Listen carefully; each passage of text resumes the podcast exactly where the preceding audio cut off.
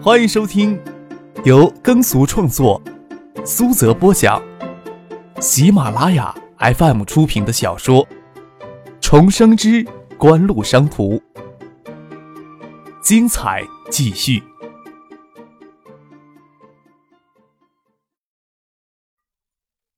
第五百九十五集。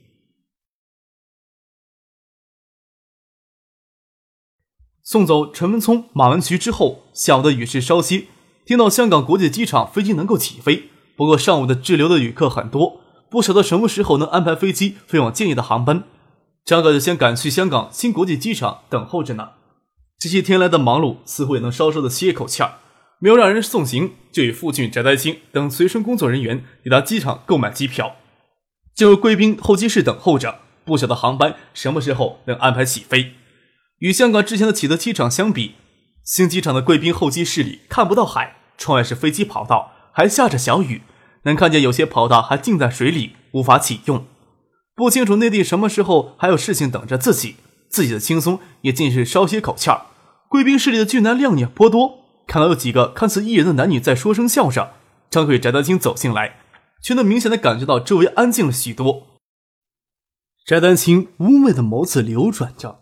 脸颊上挂着淡淡的笑容，他对这种情形很是漠然，帮张克提着装资料的挎包，在柔软面皮深蓝、近乎黑色的沙发上坐了下来，将挎包放到茶几的矮机上，又问道：“你是要喝咖啡还是什么？”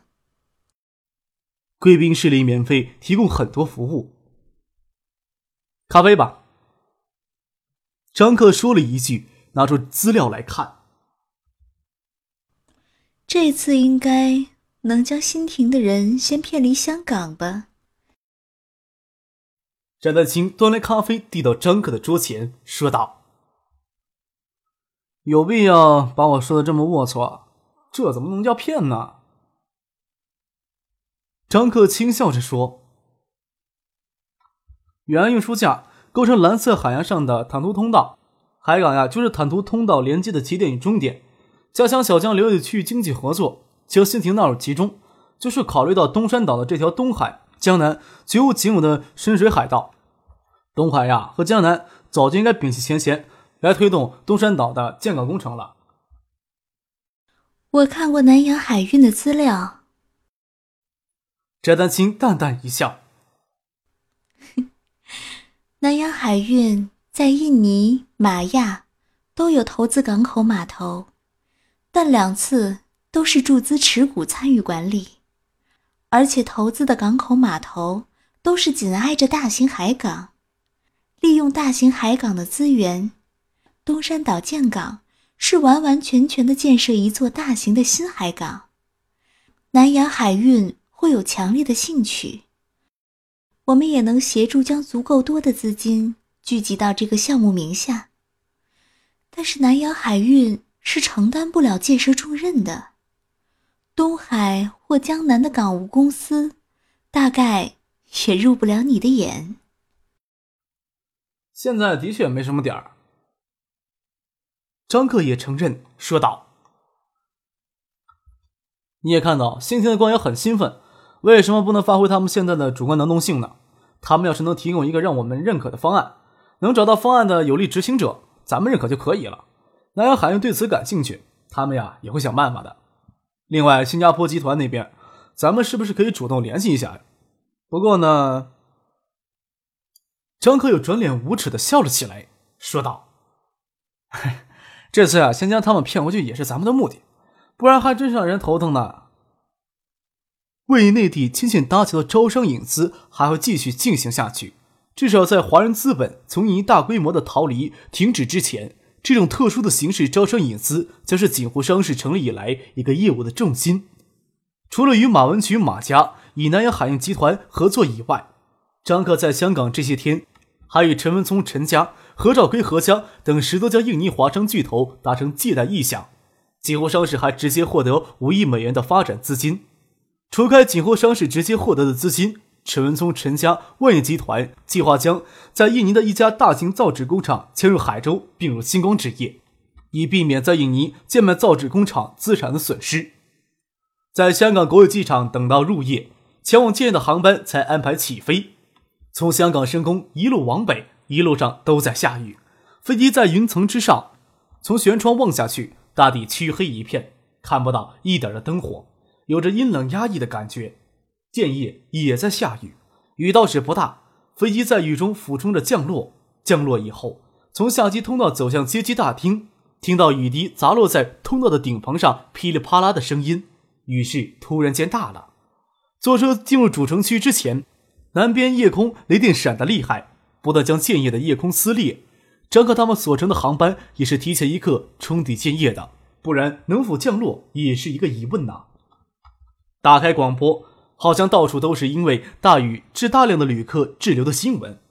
在香港机场，因航班延误就有晚餐提供，在飞机上吃些东西。回了市里已经很晚了，张克略感到疲惫。让车子将他与翟丹青直接送到青年公寓楼前休息一下，还要抓紧复习一下功课呢。上个学期搞出那么大的动静，最后将魏东强踢到小角落里蹲着，除非这次跟隋国恒说一声不参加考试，不然监考老师有四只眼睛，得有三只盯在他一人的身上。张克看了一下考程表，少花一些时间将课本梳理了一遍，勉强通过不成问题。大学里的考试只要求对课程达到基本掌握就可以了，没有什么难度。事情却总非能如人所愿。车停到公寓楼前，张可才想起下飞机后忘了开手机了。随行人员帮他打开车门，两把黑色的雨伞在钻出车门之前撑在他的头顶之上挡雨。张可掏出了手机开机，人还没有走到公寓的楼台阶上，手机就响了起来。张可将手机塞到身后的翟丹青手里，说道。就说我呀，一回来呀就闭门复习功课了，然后再将手机给我。翟丹青见手机显示罗军的名字，也无暇多想，便依张克所说接通电话。罗书记，我是小翟。你找柯少啊？他刚回来就将自己关起来复习功课去了，将我们这些人都赶到一边。手机在我这里。明天学校里就要考试，我这就去找他，让他跟你说话。翟丹青与张克走进大厅里，附近其他工作人员都没有跟着进去，他们的住所在别栋楼里。走到电梯里，张克才从翟丹青的手里接过手机。罗书记，嗯，没有办法，考试啊，总是要硬着头皮参加的，这也算是闭关修炼、考验意志吧。今天晚上打算通宵看书呢，也就三五天的功夫，哎，熬过去就好了。嗯，好的。考完试先给罗书记您报捷。听着张克鬼扯了两句，翟丹青就明白张克为什么要演这出戏了。建业市委书记罗军与惠山市委书记赵阳之间一直都有竞争的关系。建业与惠山之间，锦湖之前遵循着自己的既定发展计划去分配在两地的发展资源。建业微电子、信息技术方面的资源要比惠山深厚，锦湖在过去一年时间里都侧重在建业发展，罗军自然高兴，赵阳也不会有什么意见。这次情况非常特殊，海州市组团在香港招商引资获得的成果，虽然不做通报、不做宣传处理，但是消息瞒不过建业惠山的。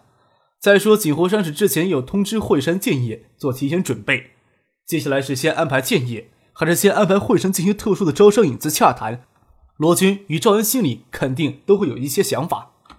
他们这边下飞机还没有多长的时间，罗军就亲自打电话过来，指不定在关机时间里也拨了好几通电话。由此可见，罗军此时迫切的心情。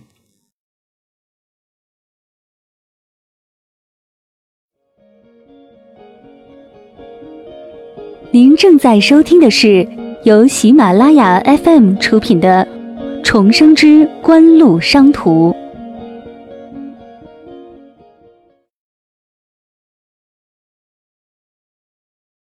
若是没有相互间的信任与依赖，形势从来都是如此：要么西风压过东风，要么东风压过西风，绝对的势均力敌是不会存在的。之前罗军向来对锦湖利用多过借重。锦湖与建业市长肖明介之间有水火不容的势头，也是罗军过多利用锦湖打压肖明介，使肖明介迁怒于锦湖的缘故。华夏电子联合 NEC 电子在建业建晶圆厂项目，要挤占中金微星在高新区的配套资源。由于对罗军有利，罗军也没有偏帮中金微星说话。张克这只小狐狸，明利毫不介意博一些细枝末节的事情跟罗军生气，但是这次逮到机会，就要给罗军施个突字诀，磨一磨他的耐性，也可以让罗军接下来好好考虑一下对锦湖以后态度是利用还是借重。翟丹青凝眸看着张克仙桃明俊的脸庞，待他挂了电话，笑着说：“我就奇怪了，你这只小狐狸怎么会修炼的如此狡猾？”张克笑了笑，想要反驳他一句，却瞥到翟丹青深不见底的乳沟里，这是让人意乱情迷的所在。一阵心紧，嘴巴张在那里，却忘了要说话，傻愣傻愣的样子。由于下午的行程都在机场候机室里度过，翟丹青换上休闲的便装，上身穿着一件黄色 T 恤，白腻丰腴的手臂环抱在胸前，挡住了张克的视线，腰间却露出一截纸白如玉的小细腰，使紧身低腰长裤衬托出的大长腿有着沉醉的感觉。张克稍稍收敛一下心神，转过身来凝视着他清灵妩媚的眸子：“你有觉得我狡猾吗？”可不是我一个人觉不觉得的问题。翟丹青脑袋微歪着，见张克的眼睛还真是好看，突然有一种要跟他相互凝视下去的冲动。电梯楼顶的灯突然闪了一下，沉闷的滚雷响声紧接着传到电梯里来，翟丹青呀给吓了一跳，还没有等他反应过来，第二个闪雷又劈了下来，电梯灯闪一下就熄了，电梯间突然陷入黑暗当中。电源受雷电影响暂时失灵，电梯的保护装置发生作用，紧急制动，却有一种给人电梯要突然下沉的感觉。翟丹青吓得尖叫一声，下意识抓住张克的手，将张克的手机撞掉了。下一瞬间，却发现电梯竟是停在那里，金属质地的手机落在电梯里，哐当发出清脆的响声。电梯里漆黑一片，翟丹青放开张克的手，弯腰去摸手机，弯腰口时碰见了张克下垂的指尖。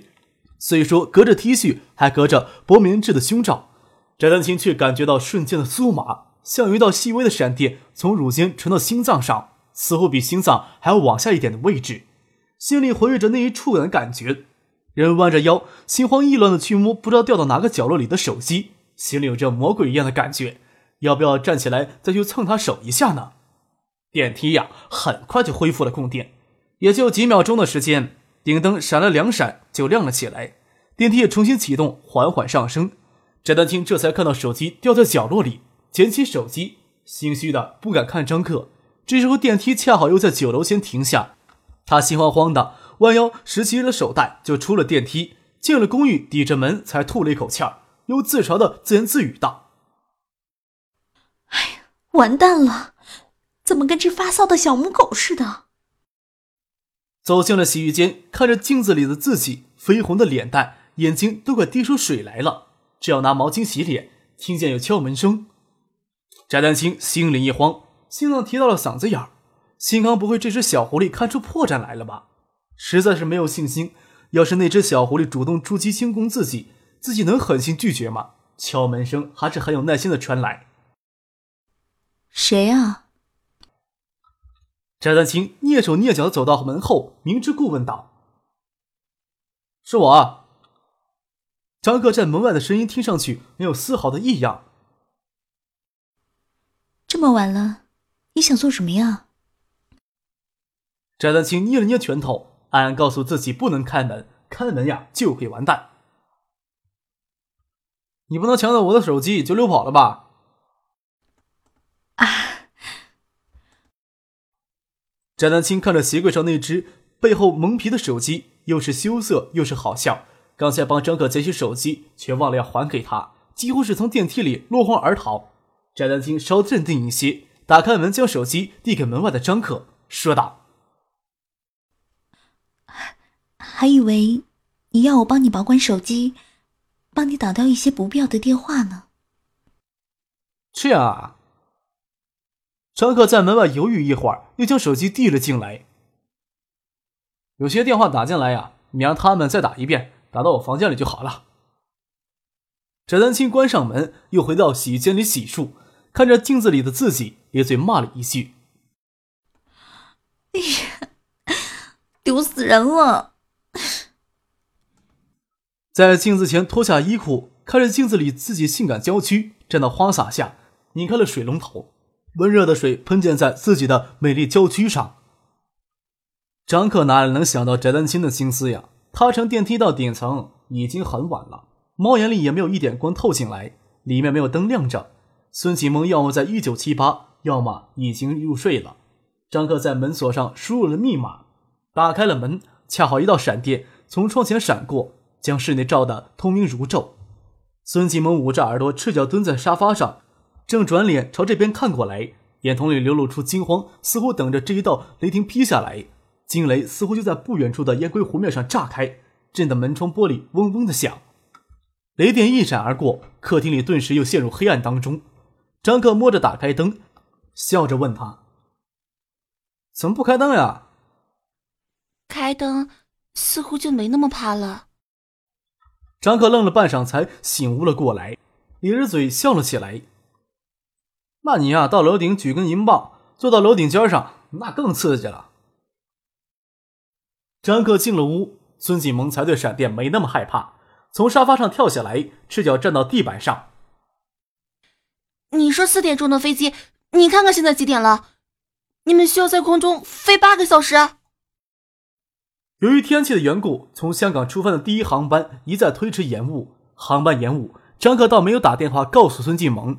入夜以后，自己的手机就关机了。原来他一直在公寓里等着自己呢。孙继萌穿着短裤从沙发上跳下来，硕大的 T 恤下摆遮住短裤，露出光洁纤细的美腿。要不是刚才看到他蹲到沙发上露出短裤的一角，他这个样子看上去似乎宽大的 T 恤下摆里没有穿什么。棉质 T 恤似乎没有戴乳罩，乳尖隐约的凸出来，能看出她乳房的形状不是很大，像新鲜倒扣着的蜜桃，形状标致而挺立，很想让人将 T 恤掀开来看一看。看什么看？孙启萌瞪了张可一眼，低头看了看棉质 T 恤，又不透光，她的乳尖细细的，不会非常明显的激凸。他哪里能想到男人看一些细微现象就能产生丰富的联想呢？张克将眼神从他的胸部移开来。你出去也这么穿吗？怎么会啊？街上比你还猥琐的男人也有。孙庆萌努努嘴。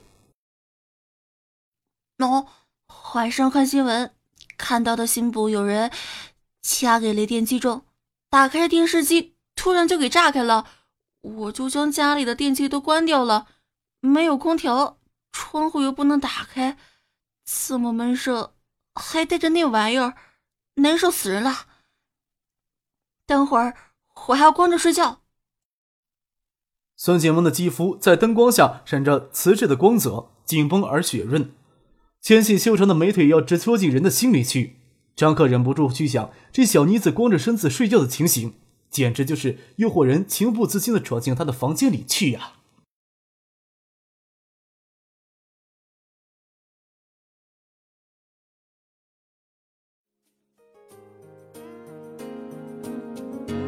听众朋友，本集播讲完毕，感谢您的收听。